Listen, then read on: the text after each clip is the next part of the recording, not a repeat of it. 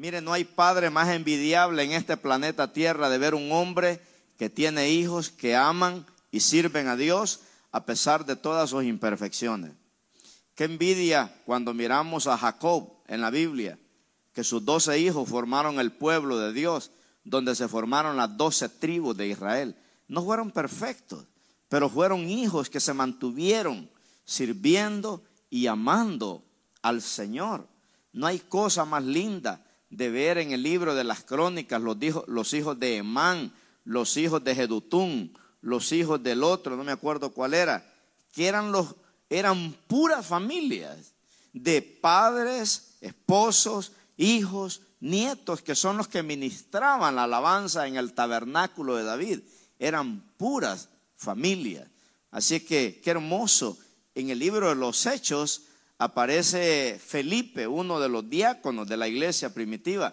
Tenía cuatro hijas y dice que las cuatro eran profetizas. Imagínense, ¿verdad? Qué honra para ese hombre, ¿no? tener hijas que ama, amaban al Señor. Así es que vamos a leer Efesios, léalo conmigo, yo quiero que lo lea. Y dice la palabra de Dios, por esta causa, dice ahí el apóstol Pablo, por esta causa doblo mis rodillas, ¿a quién?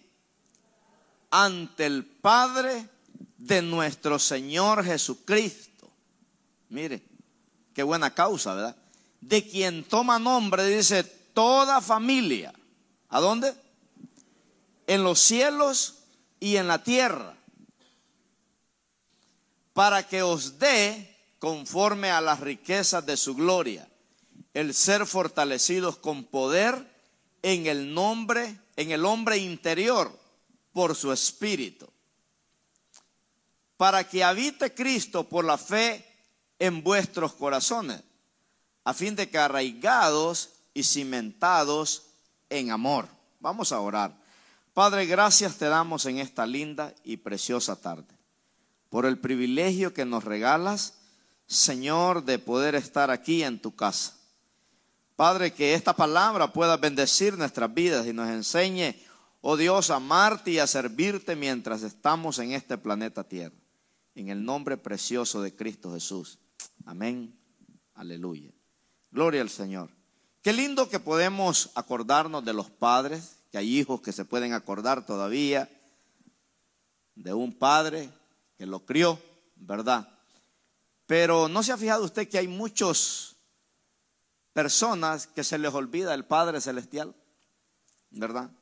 Se acuerdan de su Padre terrenal, pero se les olvida su Padre espiritual, que es donde proviene, ¿verdad?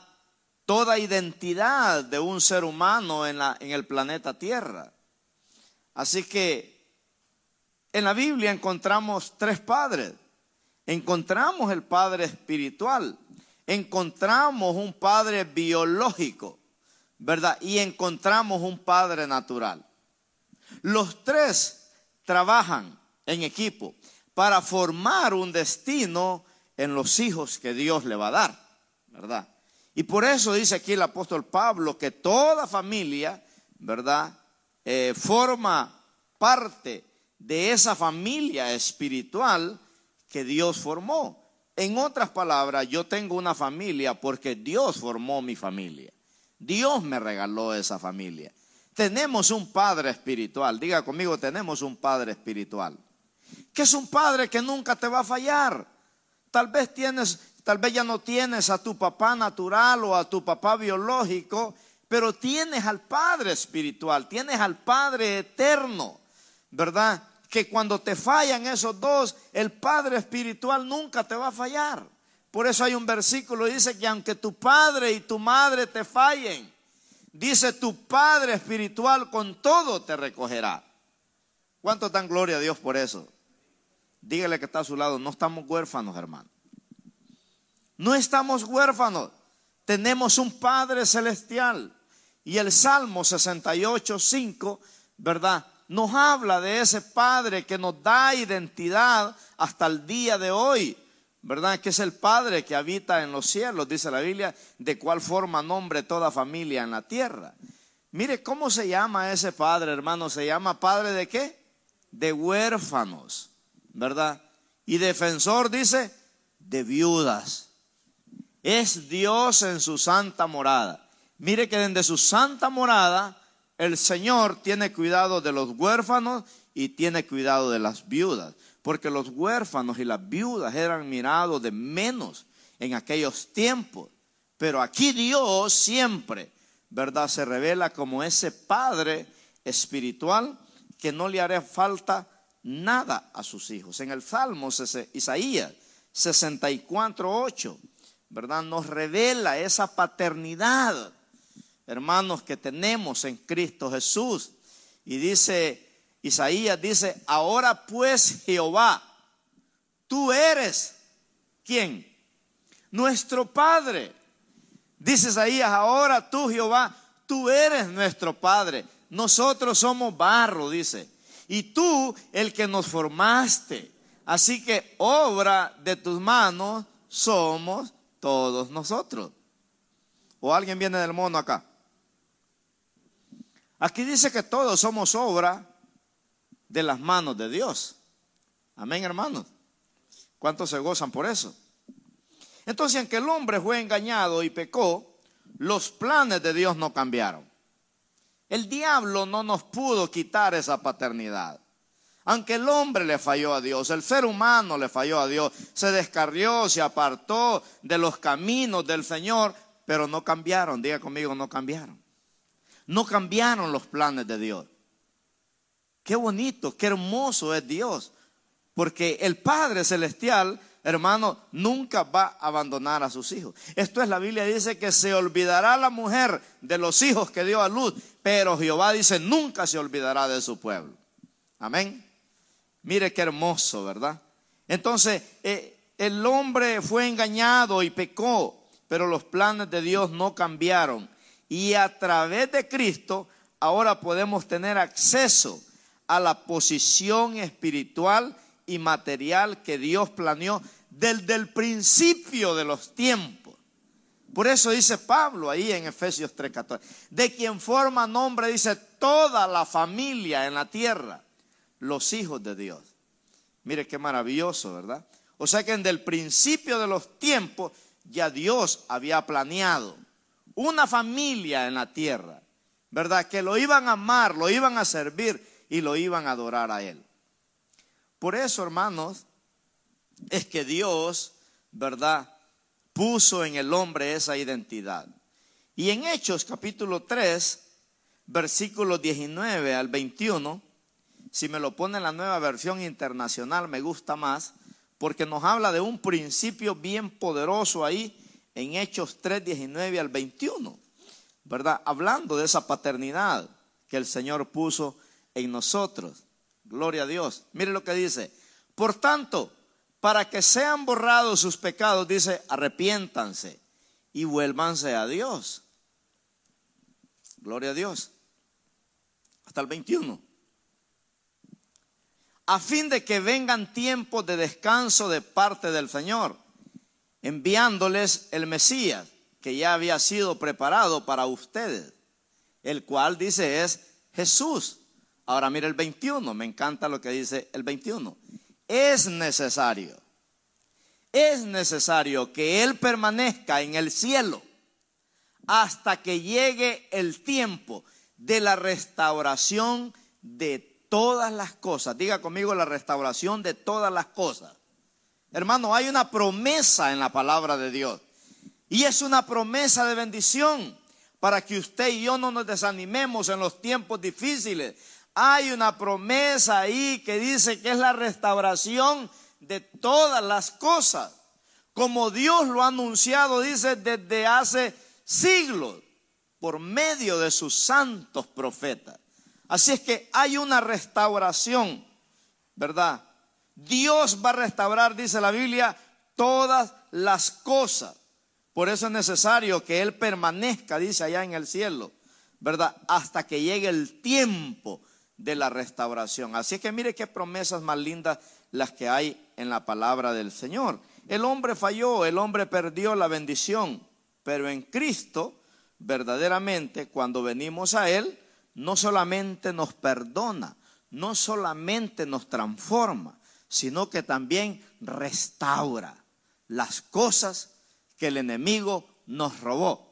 Por eso dice la Biblia, todo lo que el saltón, la oruga y el revoltón te robó, Dios te lo restituirá, dice, y el doble. Lo lindo es que Dios, hermano, nos restaura las cosas y mejores. La palabra restaurar significa volver a la imagen y a la semejanza de Dios. Mire qué maravilloso, ¿verdad?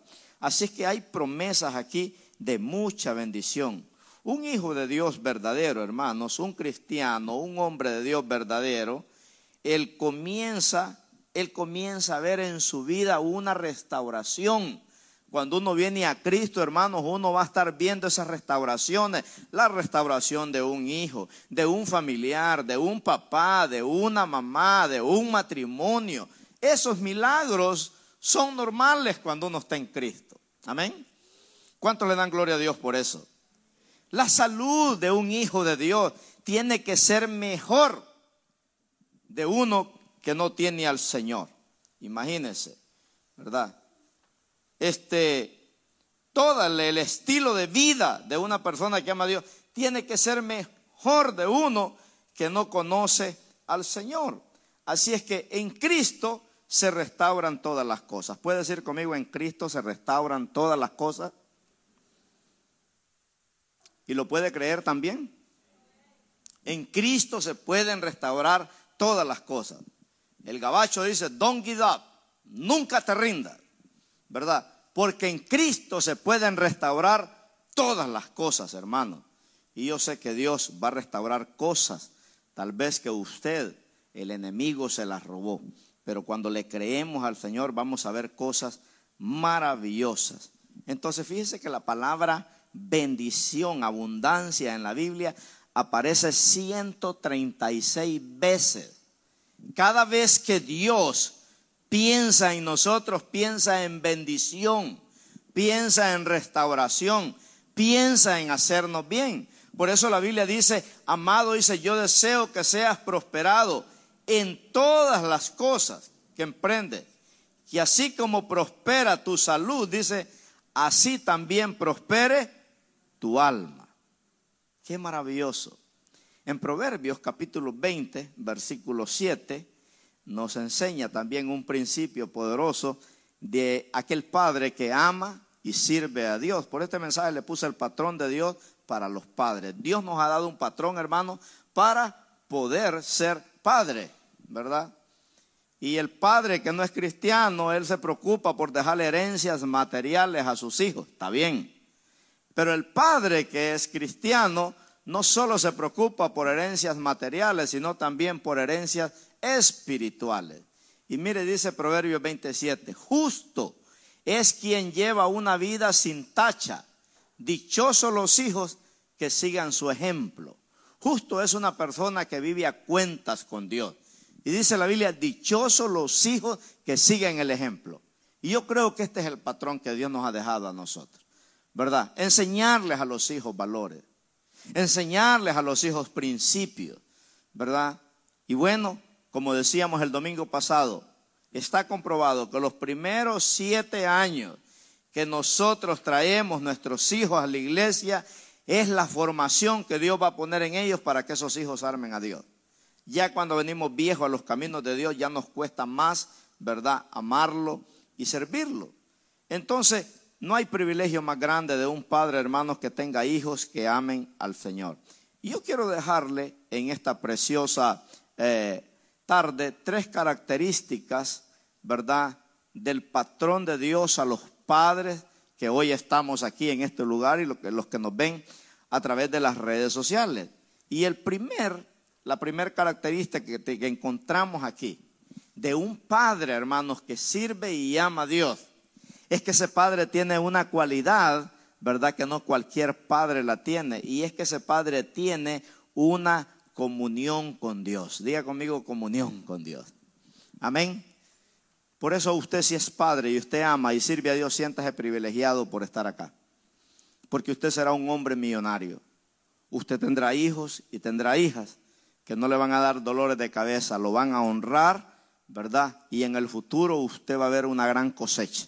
Por eso dice la Biblia, bienaventurado el hombre que llenó su aljaba de hijos, ¿verdad? Aljaba quiere decir flechas, porque son las flechas en las manos del valiente. En el antaño no habían ejércitos, los ejércitos eran los hijos que tenía el papá. Cuando el enemigo venía salía el padre y todos los hijos a pelear, ¿verdad? Y de esa manera ganaba la victoria.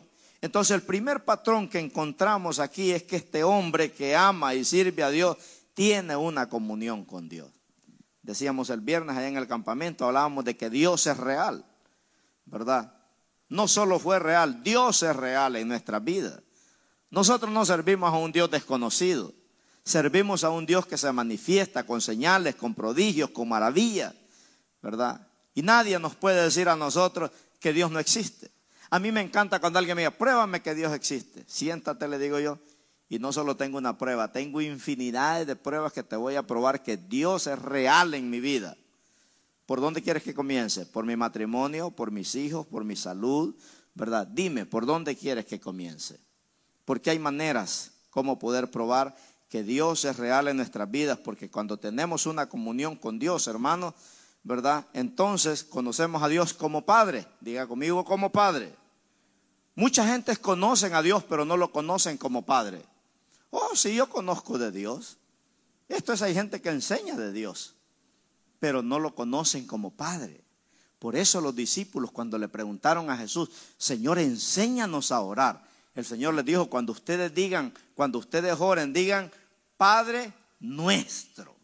Por primera vez el Señor les desata esa revelación.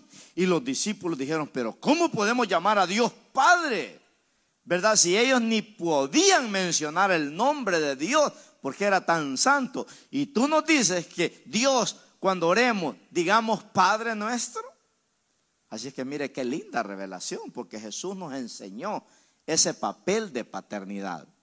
Y aquí verdaderamente una persona que tiene comunión con Dios es una persona que está conectada con el Dios de los cielos. Cuando tiene una crisis, cuando tiene un problema, cuando tiene una necesidad, ¿a quién va a venir? Al Padre Celestial. Amén. Mire el Salmo 112 del 1 al 3. De los beneficios que disfruta este Padre. ¿Verdad? A veces los vamos a ver a largo plazo, pero hay una garantía de que la cosecha es segura. La siembra, la cosecha no falla. Todo lo que uno siembra, eso cosecha. Usted cría borrachos, borrachos tendrá.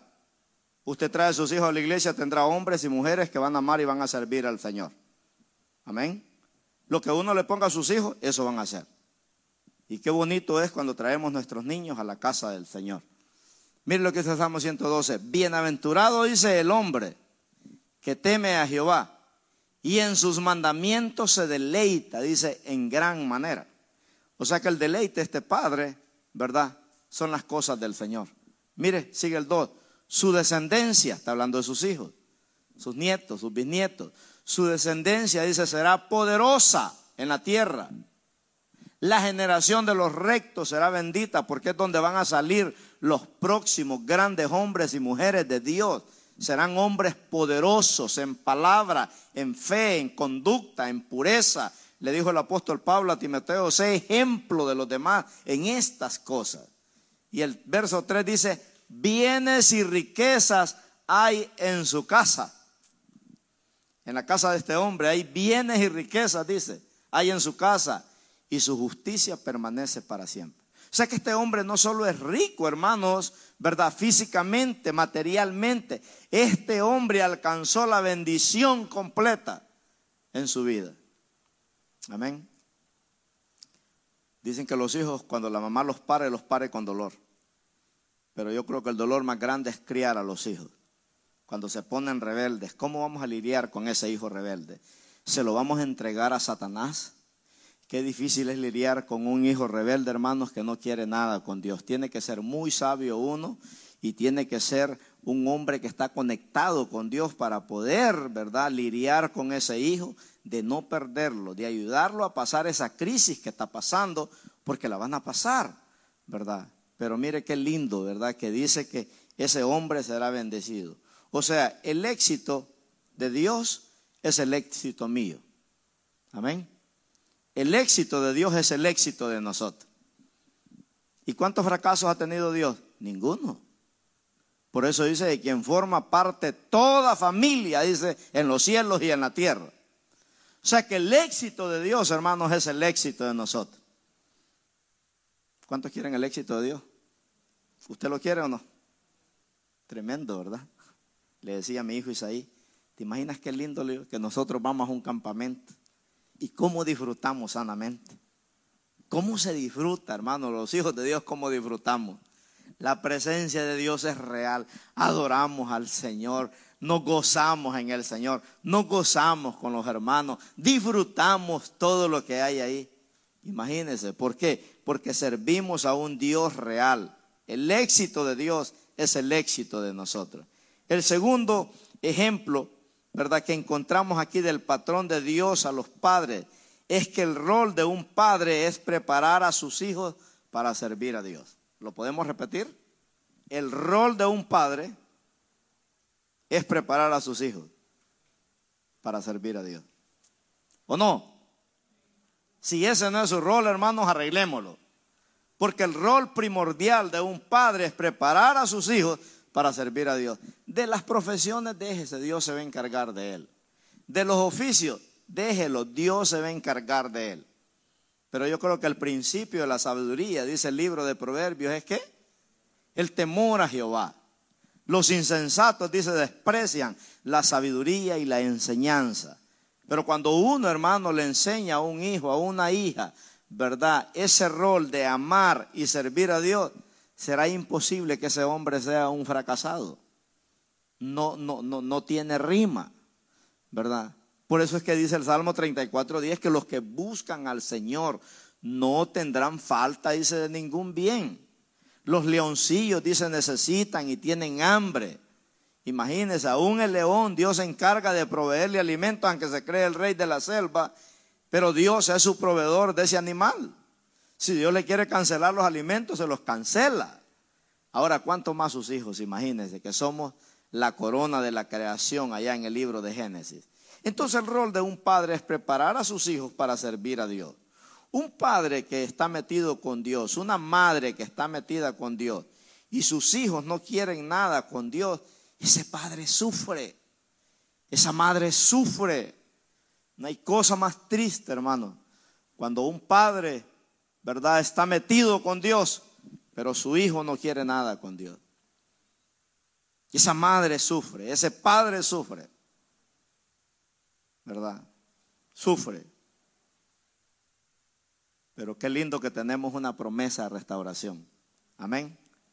El hecho de que sufrimos y lloramos cuando un hijo se aparta de los caminos del Señor y llega un tiempo que te dice, ¿sabes qué, papá? Yo no quiero nada con Dios. ¿Sabes qué, mamá? Yo no quiero nada con Dios. Ese papá va a sufrir. Esa mamá va a sufrir. Pero no se va a olvidar ese papá que tenemos un Padre celestial Amén. Me gustó lo que dice la parábola del hijo pródigo. Cuando miró que el hijo le dijo, papá, yo no quiero nada ya con los aleluya, yo quiero irme al mundo, dame mi herencia. Me gusta lo que dice un comentarista, que cuando el padre le entregó la herencia se fue, dice. Y el padre le dijo a uno de sus trabajadores, prepárame un novillo de los más gorditos, porque este luego va a regresar. Y cuando regrese vamos a hacer fiesta mandó a hacer con un sastre un vestido de rey. Porque dice, este allá en el mundo, desnudo va a llegar acá. Y mandó a comprar un par de zapatos, dijo. Porque este dijo, chuña va a venir, este va a emborrachar y le van a robar los zapatos. Cabal, hermano. Llegó sin zapatos, llegó desnudo y llegó, hermanos, imagínense. ¿Y qué hizo el padre? Dice que hizo fiesta. Porque dijo, este hijo se había perdido y ha sido encontrado. ¿Sufrió el padre? Claro que sufrió, pero no perdió la promesa de restauración. Diga conmigo promesa de restauración. No nos cansemos de orar por nuestros hijos, bendigámoslos hermanos, bendigamos nuestros hijos.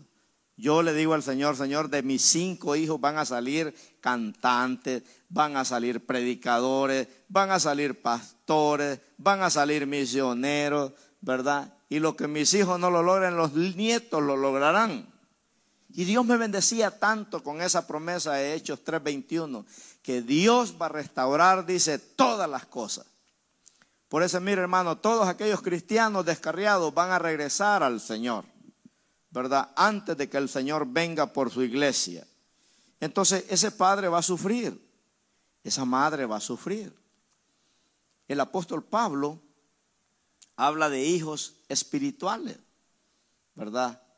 Usted sabe que uno como pastor se convierte en un padre para muchos hermanos y muchas hermanas, ¿verdad? la esposa del pastor se convierte como una mamá. El pastor se convierte como un papá para los hermanos. Porque ustedes están continuamente en nuestros corazones. Estamos velando por ustedes. Hay una crisis, inmediatamente les caemos a la casa. Y si se puede solucionar, encontramos la solución. Pero sufre un papá. Mire el apóstol Pablo en Gálatas 4:19 habla y hermano, yo no sé si usted ha, sentido este tipo de sufrimiento, pero mire cómo este hombre sufría. Dice el apóstol Pablo, hijitos míos. ¿Cómo le dice una madre a su hijo? Venga para acá, hijito, no haga esto, ¿verdad? No tome esa decisión. Hijitos míos, dice, por quienes vuelvo a sufrir dolores de parto. Oiga, hermano, el tipo de sufrimiento que se tenía ese hombre. Aunque el hombre no pare los hijos, ¿verdad? Pero tienen idea cuando mira a esa mamá que está pariendo, es un dolor espantoso. Y este hombre dice, yo tengo como dolores de parto por ustedes, sufro al ver la rebeldía que hay en sus corazones, que no quieren nada con el Señor. Y el apóstol Pablo sabía, hermanos, que no les iba a ir bien, porque una persona ¿verdad? Que no quiera nada con el Señor, no le va a ir bien. Uno ya sabe, ¿verdad? No necesita ser profeta uno. Porque la Biblia del Señor Jesús dijo, porque separados de mí nada podéis hacer. Y estos eran como hijos para el apóstol Pablo. Dice, bueno, yo tengo que ser un padre para ellos, para enseñarles el camino del Señor. Dice, por quienes vuelvo a sufrir dolores de parto, hasta que Cristo, dice, sea formado en vosotros. O sea, hermanos, que el apóstol Pablo descansaba en la promesa. Que ese rebelde que no quería nada con el Señor tenía esperanza. Que tarde que temprano el Espíritu Santo lo iba a convencer de pecado, de justicia y de juicio. Entonces diga conmigo, hay esperanza. Si usted está sufriendo, hay esperanza. Hay esperanza en Cristo Jesús. Miren el verso 16, ahí mismo de Gálatas 4. El apóstol Pablo sigue tocando este mismo tema del sufrimiento de un padre, de una madre, cuando ve que sus hijos, hermanos, no quieren nada con el Señor. Dice el apóstol Pablo, me he hecho pues vuestro enemigo por decirles la verdad. Y no es cierto que a veces nos volvemos enemigos de nuestros hijos por decirles la verdad. ¿Cuántas veces nuestros hijos nos han dicho, es que me tienen harto ya, me tienes harta ya? Y Pablo dice, me he hecho pues vuestro enemigo, dice, por deciros la verdad. Y es que hermano, no podemos alcahuetear la sinvergüenzada de un hijo o de una hija que no quiere nada con el Señor.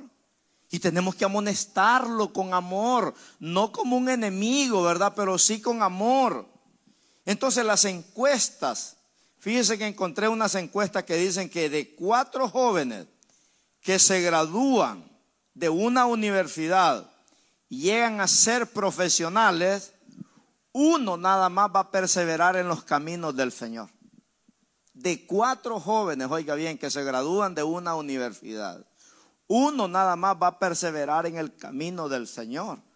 Porque hermano, si Dios no es real en nuestras vidas, déjeme decirle que tarde que temprano el diablo con su astucia te puede sacar de los caminos del Señor. Es tremendo. Por un tiempo, ¿verdad? Porque el, el que es de Dios, dice la Biblia, es de Dios. Aunque el diablo se le levante como un río. Entonces uno va a perseverar nada más. Qué tremendo. Estaba hablando un padre con su hijo. El hijo le fue muy bien, ¿verdad? Y todo. eh, en el negocio. Y el hijo le estaba diciendo a su padre, padre, nos ha ido muy bien en los negocios. Mucha riqueza, ¿verdad? Mucha riqueza. Y el hijo ahí pues apantallando a su papá, ¿verdad? Que le había ido muy bien en los negocios. Y el papá pegó un pujido y le dijo, hijo, ¿y cómo te van los negocios del Señor? Cuéntame, ¿qué haces para el Señor? ¿Verdad? ¿En qué estás sirviendo al Señor? Porque yo no te crié para ser un millonario, yo te crié para amar y servir a Dios. El ser millonario te lo ha regalado Dios como un regalo de gracia. Pero yo no te enseñé a ser un millonario porque yo nací pobre. ¿Verdad? Yo lo único que te enseñé fue a amar y a servir a Dios. Y el hijo guardó silencio por unos segundos y le dijo el hijo, ¿sabes qué, papá? A lo mejor sí tienes razón. Tienes toda la razón. He descuidado, ¿verdad? Me he hundido en el mundo del materialismo y reconozco que he descuidado el amar y servir al Señor. Qué bonito. Como un padre, hermano, trae a su hijo, ¿verdad? Y le enseña el camino correcto. Y qué maravilloso es cuando aprendemos esos principios y esos valores. Hemos descuidado tanto las cosas de Dios, hermano, que ponemos un montón de excusas ahora en día. Mire, yo me he fijado que cuando uno se enferma en la casa, toditos se enferman. Nadie viene a la iglesia. Nadie. Se enfermó el niño de un mes, los siete no vienen a la iglesia porque se enfermó el niño. Si el esposo se enferma, nadie viene a la iglesia. Si la esposa se enferma, nadie viene a la iglesia. ¿Qué será? Hemos descuidado tantas las cosas de Dios, hermanos, que nos hemos vuelto expertos en poner excusas, excusas y excusas para no servir al Señor. En la Biblia hay una historia de un hombre que dijo Jesús, ¿de qué le sirve al hombre, dijo, ganar todo el mundo y perder su alma? Muchos dicen que Noé fracasó, pero Noé no fracasó. Él evangelizó, 100 años construyendo una arca y no le escucharon, no le creyeron. Pero ¿sabe qué? Lo maravilloso que sus hijos y sus nueras le creyeron y su esposa. Ocho personas, dice la Biblia, ¿verdad? Sobrevivieron nada más en el mundo, en todo el planeta Tierra, por un padre que enseñó a sus hijos a amar al Señor. Mire lo que dice Eclesiastés 6.3, porque a veces nosotros pensamos nada más dicen que el ser humano el 90% dedica su vida solo en lo material. El 90%.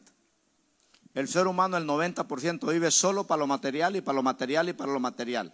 Solo para lo terrenal, solo para lo que va a hacer en este planeta Tierra. Y el 10%, si es que le quede a tiempo, va a servir al Señor. Aunque está alta la, encuesta. Decía yo, ¿por qué, no, ¿por qué no volteamos la hoja mejor? Y lo deberíamos dedicar el 90% en servir al Señor y el 10% en lo que es del mundo. Porque yo le digo algo, hermanos, cuando usted se muera, ¿cuánto se va a llevar? Esas cosas que usted ama tanto, ¿verdad? Que las guarda. ¿Usted cree que cuando se muera se las va a llevar? ¿Verdad? Por eso a Jesús en una ocasión uno de los que le iba a seguir le dijo, Señor, te seguiré a donde quiera que vayas. Pero Jesús conocía su corazón materialista. Y Jesús le dijo, ¿tú me vas a seguir a mí? ¿Quieres irte conmigo? Le dijo, ¿sabes qué? Las zorras tienen guaridas, las aves del cielo nido. Pero el Hijo del Hombre le dijo, no tiene ni dónde recostar la cabeza. No es que Jesús no tenía. Lo que Jesús le estaba era tocando ese corazón materialista. Mira, tú me quieres seguir a mí por asuntos materiales, porque sabes que si me sigues te va a ir bien. Pero no, no me sigas por eso. Porque a veces amamos a Dios, hermano, solo para que nos bendiga. Debemos amar a Dios para servirlo a Él. En, bueno, ahí está Eclesiastes 6.3. Le voy a leer dos versículos. Mire ese versículo. Dice, aunque el hombre engendrare 100 hijos, eso es éxito para, para una persona del mundo hoy engendrare cien hijos, dice, y viviere, dice, muchos años, ¿verdad? Ese es éxito para mucha gente, vivir muchos años. Pero no se trata de cuántos años vamos a vivir, hermanos, sino cómo los vamos a vivir. Jesús solo vivió 33 años, pero logró todo lo que hizo en este planeta Tierra, lo logró. Lo que pudo hacer en 100 años, lo hizo en 33 años, porque él vivía para Dios. Amén. Viviera muchos años y los días de su edad fueran numerosos. Dice, mira al final, dice, si su alma no se sació del bien y también dice, careció de sepultura. Yo digo, dice Salomón, que un abortivo hubiera sido mejor. Porque por lo menos un abortivo uno se va al cielo. Pero ya viejo, si no se convirtió, se va al infierno. ¿Verdad? En 1 Corintios 15, 19, el apóstol Pablo habla de invertir tiempo en amar y servir a Dios. Y estoy tocando eso porque ese es el patrón de Dios para los padres. A veces los padres nos preocupamos por dejar una carrera. Mire, yo prefiero tener hijos ignorantes que amen a Dios o hijos profesionales que no quieran nada con Dios. Y yo siempre le digo al Señor, hermano, usted tiene que orar por sus hijos y por sus hijas que tienen que servir al Señor. Como decía mi esposa allá en la montaña, yo le pregunto a mis hijos que quieren ser pastor, ellos dicen que no. Es que no se trata de nosotros, se trata de Dios. Que cuando nosotros oramos por nuestros hijos, para que ellos sirvan al Señor, el Señor los va a tomar tarde que temprano. No importa que lleguen a viejos, no pierda la esperanza. Los hombres más usados por Dios fueron escogidos de 70 años para arriba. ¿Sabía usted eso? Así es que nunca pierda la esperanza. ¿Qué dice 1 Corintios 15, 19? hablando, ¿verdad?, de las cosas de este mundo que uno vive el 90% solo para la terrenal. Uno vive tan preocupado, hermanos, que hasta se mata gente por herencia. Imagínense, ¿y qué perdieron? Todo. Si en esta vida, dice el apóstol Pablo, solamente esperamos en Cristo, somos los más dignos de conmiseración de todos los hombres. En otras palabras, si en esta vida nada más nosotros vivimos para servir a Dios, estamos perdidos. Las recompensas que tenemos después de la muerte son maravillosas, hermano. Amén. Los judíos tenían 613 mandamientos hasta el día de hoy. El judío es súper religioso, ¿verdad? Ellos hasta para entrar a la casa tienen ritos. 613 mandamientos. Pero Jesús los desafió en uno nada más, en Deuteronomio 6.5. Miren, de cuántos años atrás, cuatro mil, cinco mil años atrás, ya Dios puso esa ley. ¿Cuál es la ley? Para que un padre sea próspero. Dijo el Señor, y amarás a Jehová tu Dios. ¿Cómo lo vamos a amar? De todo, dice, tu corazón. Y de toda tu alma. Y con todas, dice, tus fuerzas. Esta es la ley, hermanos, que debe gobernar nuestra vida para siempre. Esta ley tiene que estar metida en nuestros corazones. Este debe de ser nuestro desafío diario cuando nos levantamos, ¿verdad? Que podamos amar a Dios en estas tres dimensiones de todo tu corazón, de toda tu alma y con todas tus fuerzas. Pero a veces las migajas le queremos dar al Señor.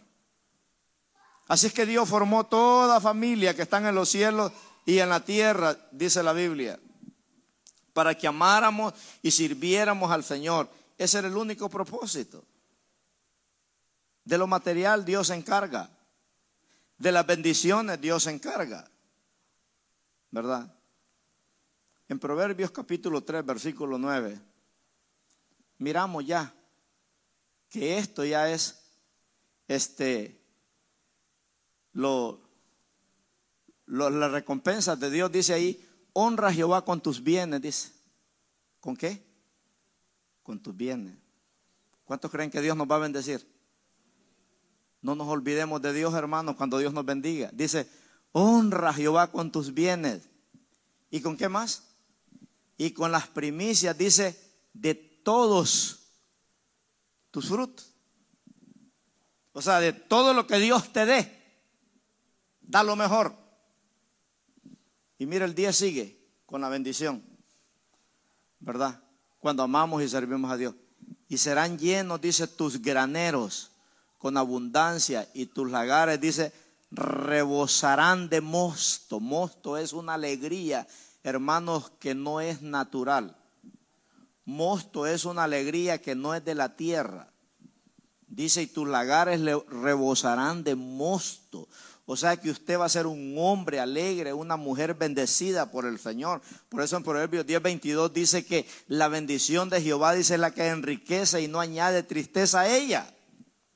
Fíjese que en el mundo cuando uno va a hacer un negocio, lo primero que uno pone, ¿verdad? En toda esa organización, cómo se va a abrir el negocio y todo eso, ¿qué es lo primero que uno pone cuando va a hacer esa planilla? Billete. Porque para poner un negocio se necesita billete. Entonces uno dice, quiero poner un negocio, pero necesito tantos dólares.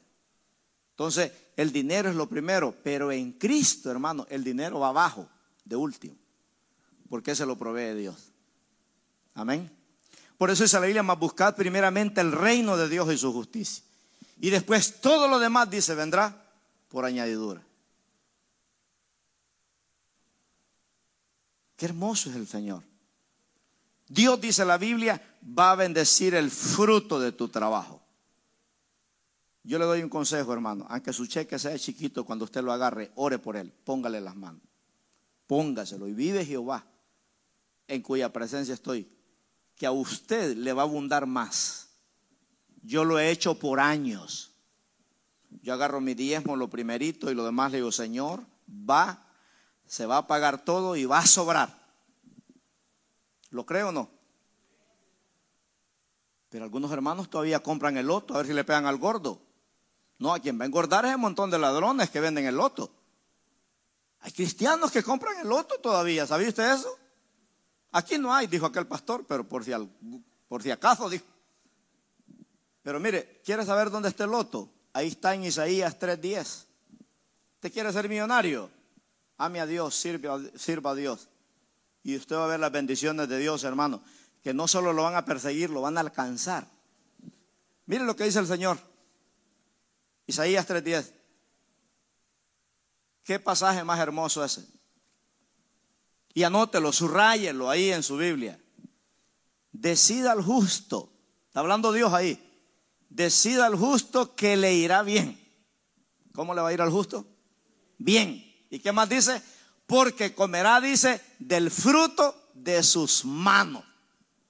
Esas manos callosas. ¿Qué dice mi esposa? Bueno, yo quiero decir que no trabajo mucho porque no tengo callo. ¿Verdad?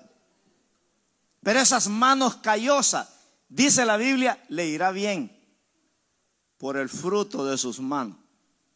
Amén. Dios va a bendecir, hermanos, el fruto de tu trabajo. No te hará falta nada. Amén. No dice la Biblia que es mejor estar en el rincón de una casita comiendo frijolitos, dice, pero todos contentos, que estar en una casa grande llena de contienda, dice. Amén.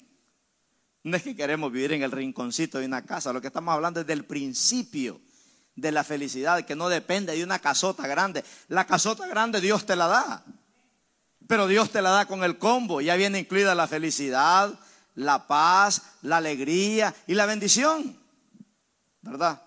Eso es lo lindo, que Dios nos dé el combo completo.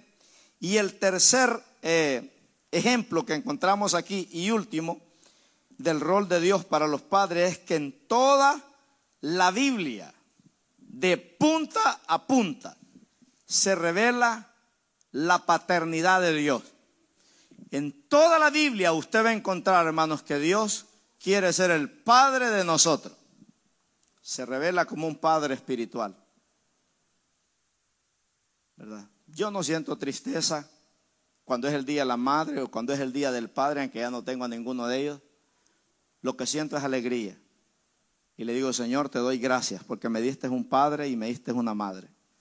¿Verdad? No los disfruté mucho como tal vez usted, porque fui el último de diez hijos, pero fue suficiente para un ejemplo. Y yo doy gracias a Dios el día de la madre. No me pongo a llorar porque ya no tengo a mi mamá. Le digo, Señor, gracias por esa viejita tan linda que me regalaste, que me chiquió y me apapachó. Gracias por ese papá que a los ocho años le pedí una bicicleta, me dijo, trabaje para comprarla. No me la regaló. Me fui un mes a cuidar la milpa. Usted va a encerrar los terneros, me dijo, todos los días a las tres de la tarde. Y a las 5 de la mañana le va a poner el yugo ahí, el, la cosa esa, la bicicleta, me dijo, y, y, nos vamos a ir a ordeñar las vacas. Y usted va a tener una bicicleta en un mes. Nuevecita, me dijo, con cartón, va a golera nueva. Y en un mes yo tenía mi bicicleta. Nunca se me olvida. De los 10 años en adelante, nunca más le pedí un peso a mi mamá y a mi papá porque me enseñaron a trabajar. Amén. Entonces, hermano, en toda la Biblia está la paternidad de punta a punta. Mire lo que dice Juan 1.12. Juan 1.12. Este versículo es poderoso, ¿verdad? Mire lo que dice el Señor en este pasaje. Mas a todos los que le recibieron, a los que creen en su nombre, le dio, dice, potestad, autoridad, poder de ser qué? Hijos de Dios. Los judíos están celosos con nosotros, ¿sabía usted eso? Porque dice la Biblia que Dios les dijo, le voy a levantar un pueblo que los va a provocar a celo. Nosotros somos la rama injertada. Parece que en Isaías 63, 16 hay un versículo ahí que habla de esa paternidad, mas a todos los que le recibieron, a los que creen en su nombre, le dio potestad de ser hechos hijos de Dios. Mire Isaías lo que dice, espero que ese sea, 63, 16. Pero tú eres, dice Isaías, nuestro Padre. ¿Cuánto podemos decirle a Dios que Él es nuestro Padre? Pero tú eres nuestro Padre. Si bien Abraham, dice Isaías, nos ignora, e Israel dice, no nos conoce, tú, oh Jehová, eres nuestro Padre nuestro redentor perpetuo, dice, es tu nombre. Amén, hermano. Aunque los judíos nos ignoren, pero podemos llamarnos hijos de Dios. Amén.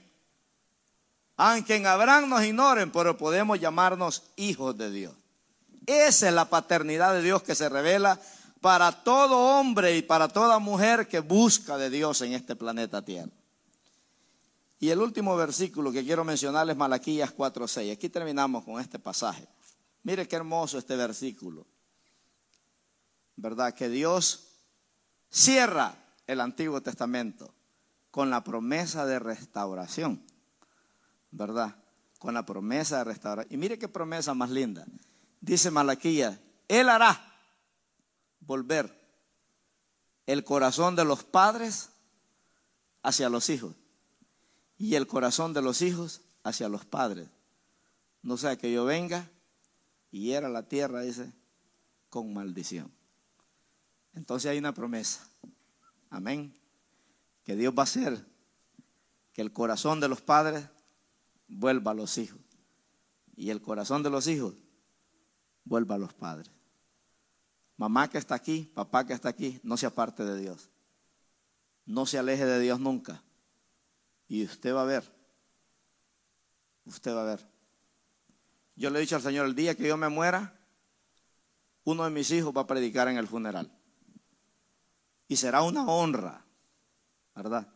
Será una honra, porque hay una promesa, que los hijos van a volver al corazón de papá.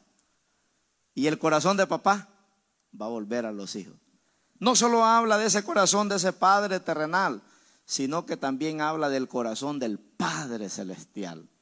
Amén. Que ese hijo va a volver en sí y va a reconocer que necesita verdaderamente el amor de Dios. Esta es la promesa más maravillosa, hermanos, para un padre. Amén. Que ora por sus hijos. Por una madre que ora por sus hijos. Y ahí dice, Él hará volver. ¿Cómo? No sé. Pero si Él lo dice, se cumple. Él hará volver el corazón de los padres hacia los hijos. Es la promesa más maravillosa. Lo más grande que hizo Dios, hermanos, es que Él quiso ser mi papá. Eso es lo más grande que Dios hizo. Que Él se revela a nosotros como un Padre celestial, imagínense. Y nos trata como un papá. Y quiere relacionarse con sus hijos porque es de la única manera como Él puede quitar la maldición de la paternidad. ¿Verdad? Es la única manera. ¿Cuántos creen que los hijos son una bendición? Nunca maldiga a sus hijos, hermano. ¿Verdad? Por muy perdidos que quieran andar, Dios promete que va a romper esa maldición, ese engaño que hubo en ese hijo. El corazón del padre tiene que volver al hijo. ¿Verdad? El corazón del hijo tiene que volver al padre. Entonces necesitamos verdaderamente hogares donde la presencia de Dios sea real. Necesitamos padres que amemos y sirvamos a Dios, ¿verdad? Para que Dios pueda responder a ese clamor. No podemos darnos por vencidos como padres. No podemos darnos por vencidos como hijos, porque hay hijos que también oran por sus padres. Es una tristeza, hermanos, pero en la iglesia tenemos hijos que los padres no son cristianos, ¿sabía ustedes? Y ellos están orando, ¿verdad? Para que sus padres vengan a los caminos de Dios. No te des por vencido hasta que Dios conquiste esos corazones.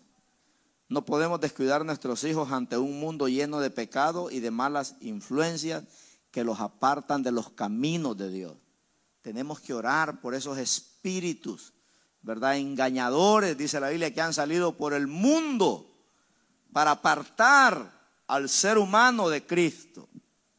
Entonces tenemos esa lucha, ¿verdad? Cada día. A veces hay que orar con lágrimas por los hijos y entregárselos al Señor. Pero esas lágrimas Dios las ve. Esas lágrimas son las que hacen que el corazón de Dios, ¿verdad? Llegue ese ruego. Qué bonito lo que dijo Ana. Por este hijo, dice, oraba. Y Dios me lo dio. Para ser profeta, para ser juez y para ser sacerdote. Samuel. Una mujer estéril, ¿verdad? Con un marido sin vergüenza. Pero ella pedía a Dios que Dios le diera un hijo. Y a través de ese hijo, Ana destruyó las obras del diablo en su familia. Porque Samuel fue el primer profeta, imagínense, que Dios levantó ¿verdad? Del pueblo de Israel para enseñarles. Y dice la Biblia que Samuel gobernaba desde Dan hasta Berseba, dice. Qué lindo es cuando un hijo honra a su mamá y honra a su papá, ¿verdad? Cuando ese hombre muera, cuando esa mujer muera, se va a ir en paz para la sepultura. Para la sepultura. Cuando mi mamá estaba muriendo no podía morir porque yo tenía unos hermanos que eran enemigos entre ellos, hermanos de carne. Y uno de mis tíos lo llamó. Dijo, si ustedes no se perdonan, ella no va a poder morir. O sea, mi mamá sufrió, ¿verdad? Con ese dolor.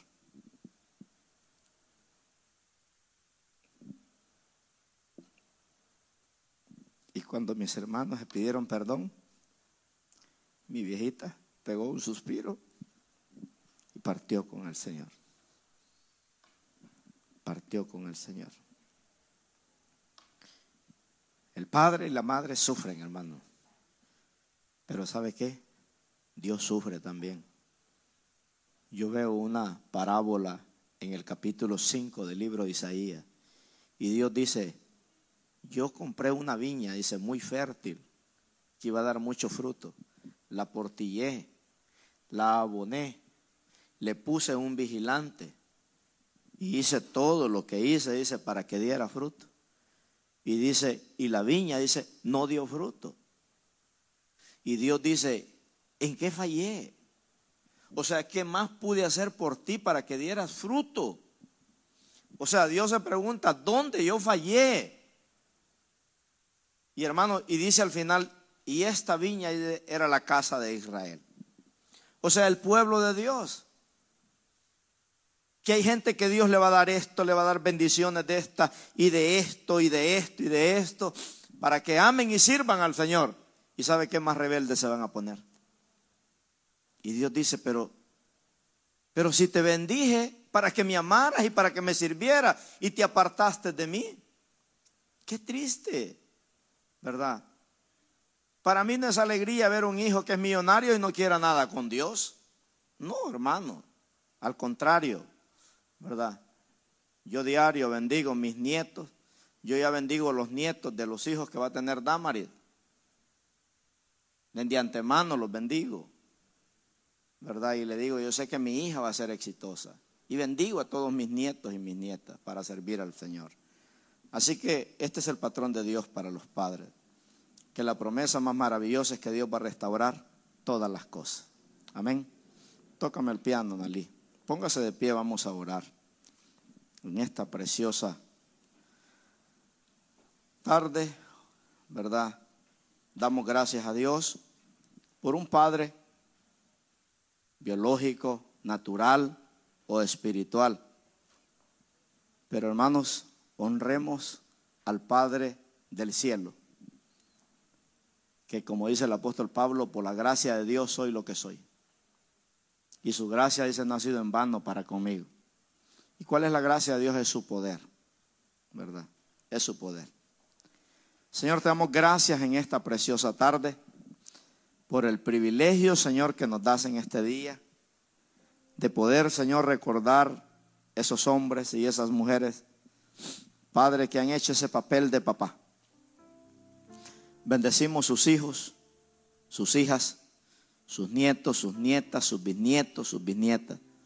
Oramos, Señor, y te damos gracias en esta tarde porque si tú, oh Dios, no hubieras sido nuestro Padre Celestial, ¿qué hubiera sido de nosotros? ¿Qué hubiera sido de nuestros hijos?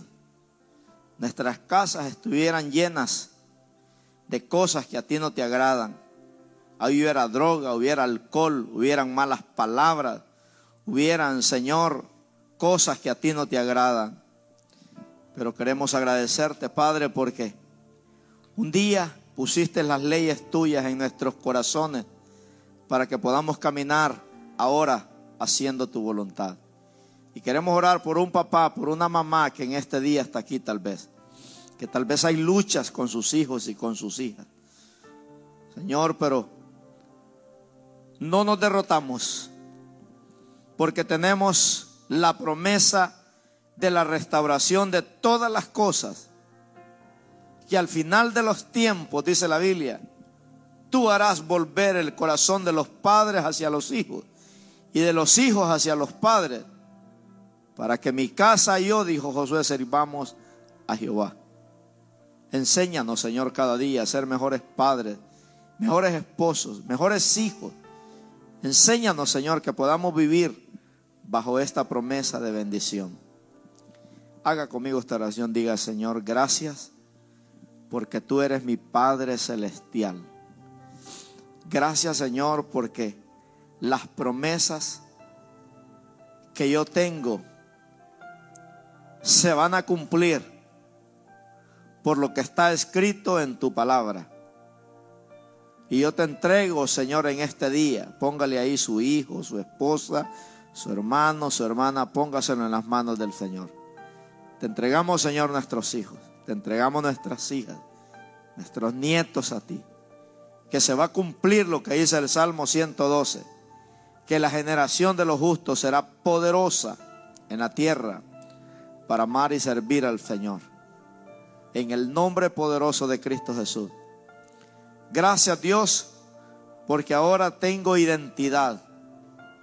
Ahora Señor tengo esperanza. Ahora tú eres mi Jehová Jireh, mi Dios proveedor. Ahora tú eres mi Jehová Sabaoth, el que pelea todas las batallas por mí. Y como dice tu palabra, en Cristo somos más que vencedores. Te damos a ti la gloria, te damos a ti la honra, en el nombre poderoso de Cristo Jesús.